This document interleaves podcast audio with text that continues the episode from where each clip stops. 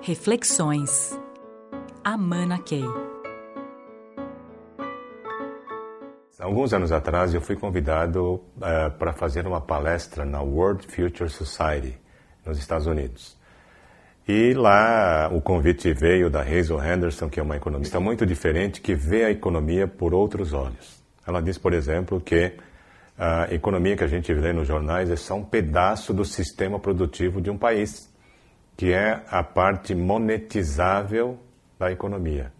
É a parte em que eu coloco, consigo colocar dinheiro, botar no balanço, essas coisas todas e tal.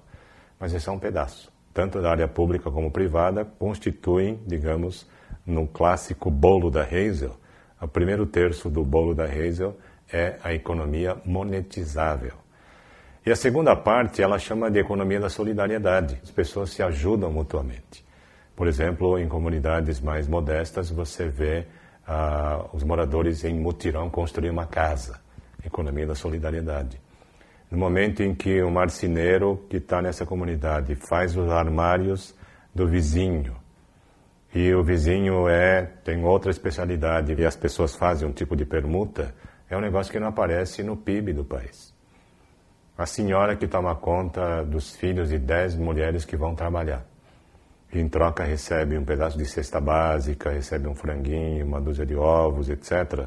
É, isso também é uma prestação de serviço, é ajuda mútua, é, é parte da economia, da solidariedade e não aparece no PIB. Só apareceria no PIB se essa senhora que toma conta das crianças de dez mulheres constituísse uma creche formalmente e desse nota fiscal. Aí aparece no PIB.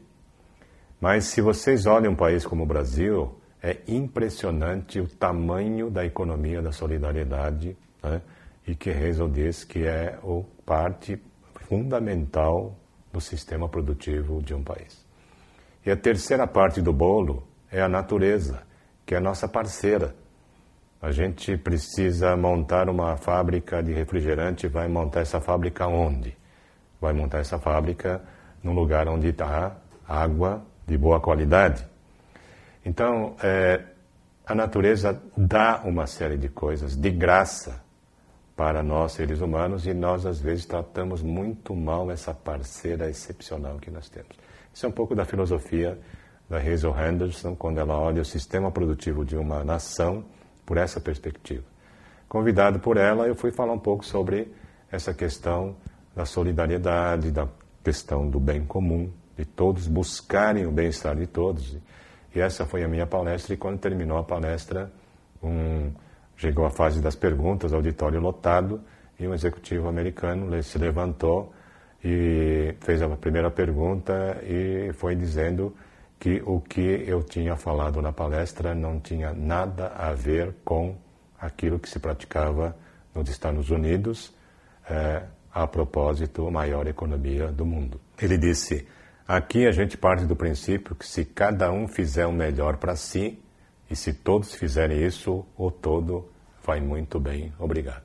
E aí eu olhei para ele e disse: você está se referindo ao princípio atribuído a Adam Smith de que ganância é bom, greed is good. Ele falou exatamente.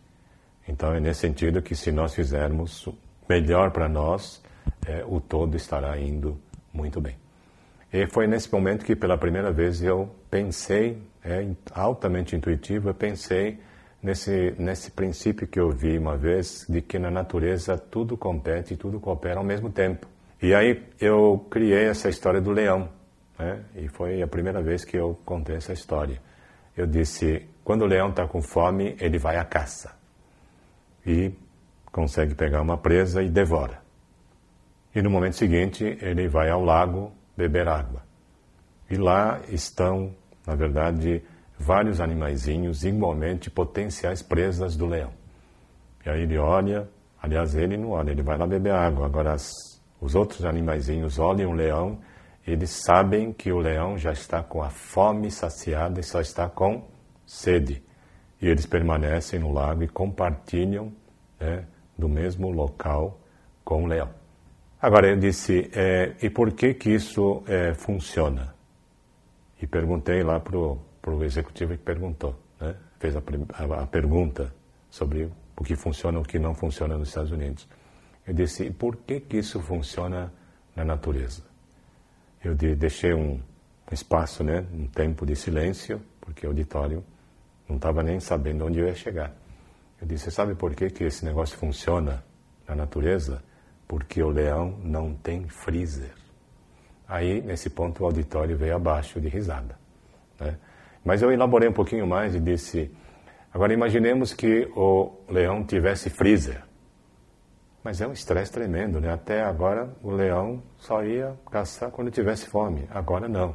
Ele está estressadíssimo porque ele está o tempo todo em modo de caça. Porque ele quer acumular mais presas no freezer. Porque ele agora está preocupado com o ranking que a revista X da Floresta faz todo ano dos leões mais ricos da floresta.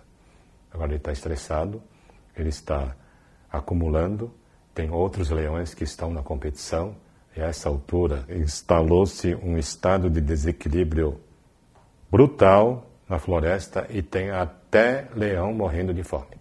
E essa história ilustra muito bem, e para finalizar a minha resposta à pergunta, eu disse: nós estamos no século 21. Adam Smith formulou a sua teoria séculos atrás e nós estamos ainda citando autores do século passado. Será que não está na hora de a gente começar a formular teorias novas, econômicas, para o momento que nós estamos vivendo e com aprendizado incluído em função das coisas que não vêm funcionando há séculos no mundo inteiro? E aí citei John Nash, que na década de 90 ganhou o prêmio Nobel questionando Adam Smith.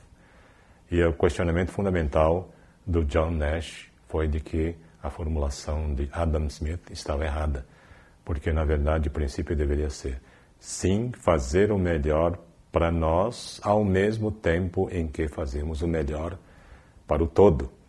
E talvez essa seja a combinação que vai gerar os melhores resultados para todos e viabilize o bem comum.